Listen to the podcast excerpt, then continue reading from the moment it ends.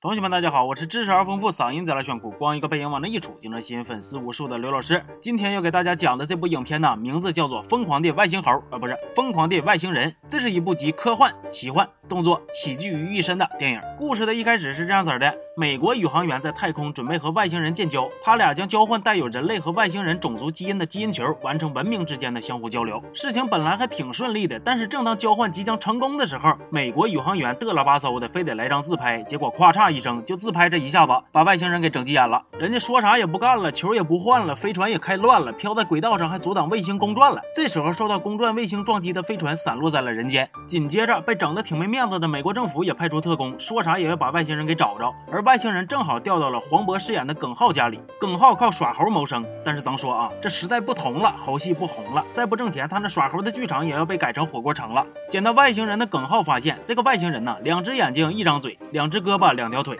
那这肯定是灵长类动物啊，比如猴啥的。说着还把人家脑袋上戴的头环给摘了。其实这个环呢，和孙悟空的紧箍咒正好相反，外星人的法力全在那里边呢，咱们就管它叫智能头环吧。失去了法力的外星人，这回彻底让耿浩当成猴了，被训练的又是骑车又是扎马，时不时还得踩着高跷杂耍。同时，外星人也想方设法的发出求救信号，用智能头环可哪照，但是照下来的都是高仿建筑，像埃及金字塔、里约基督像这类的。美国特工哪知道这是高仿啊？这顿重拳出击，把全世界都豁了个遍，还是啥也没找着。正当耿浩想指着被当成猴的外星人表演，重振耍猴事业的时候，他发现外星人差点被沈腾飞给卖了。沈腾飞是耿浩的好哥们，也是一个骨头酒的酒贩子。这俩人平时没事就是互相损损，虽然性格差的也挺多的，但是有一个共同点，那就是缺钱。因为卖外星人的事儿，他俩发生了矛盾。沈腾飞想把他卖了套现，耿浩是坚决不同同意。就在他俩争论的时候，外星人趁机逃跑了。他这顿逃，这顿赚，骑车爬山拔火罐。最终调虎离山之后，回到店里戴上了智能头环，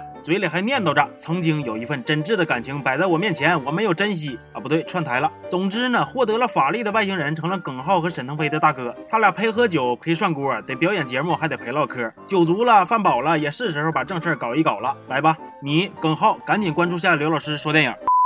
你耿浩赶紧把基因球放嘴里嗦了嗦了，没成想外星基因球被耿浩一咬牙一跺脚咽下去了。外星人说啊，我让你嗦了嗦了，沾点吐米星子就行了，谁让你咽了？气得外星人大哥是五了豪风不说呀，这一生气酒劲儿还上头了，当场就吐了。耿浩和大飞赶紧趁着这会儿功夫，把他头上的头环又给摘下去了，并把他放进了酒缸子里边泡成了百良魂。要知道，不是所有的好酒都有外星人。第二天，美国特工终于找到了耿浩家里。为了隐瞒外星人已经被泡酒的事实，耿浩灵机一动，让他的猴欢欢戴上紧箍咒，穿上宇航服，装成外星大使，跑进飞船里。接着，二人和飞船都被美国特工运回了领事馆。看到他俩已经没有利用价值之后，美国特工把他俩关了起来，并且严肃地告诉他俩：三天之内杀了你。这个时候，耿浩又灵机一动，我寻思活人还能让尿憋死喽，于是他就向特工申请拉了个粑粑。这个粑粑不是一般的粑粑，是沟通外星与地球文明的粑粑，是促进人类进步的粑粑。耿浩从厕所里边取出基因球以后，开始了他的计划。要咋说啊？这关键时刻还得是国粹能救命啊！耿浩和欢欢凭借多年的默契完成了表演，化解了风险，还让美国特工把带有耿浩菊花余温的基因球放嘴里一顿舔。这时候，好不容易从领事馆出来的耿浩和沈腾飞回到车上准备跑路，但是耿浩说啥都不走，非得要救欢欢。沈腾飞说：“你直接跑了不就完事儿了吗？”耿浩说：“没了欢欢我怎么活？你养我呀？”沈腾飞说：“我养你。”耿浩说：“你回你妈蛋的！”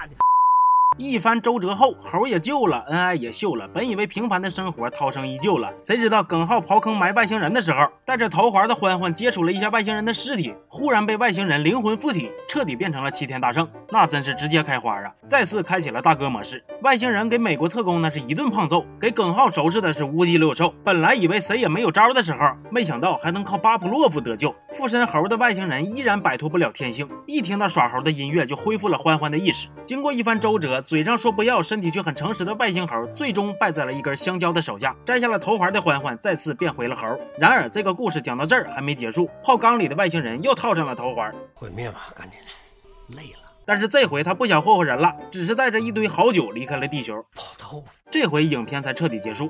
行吧，这期就说到这儿了，我是刘老师，咱们下期见啊。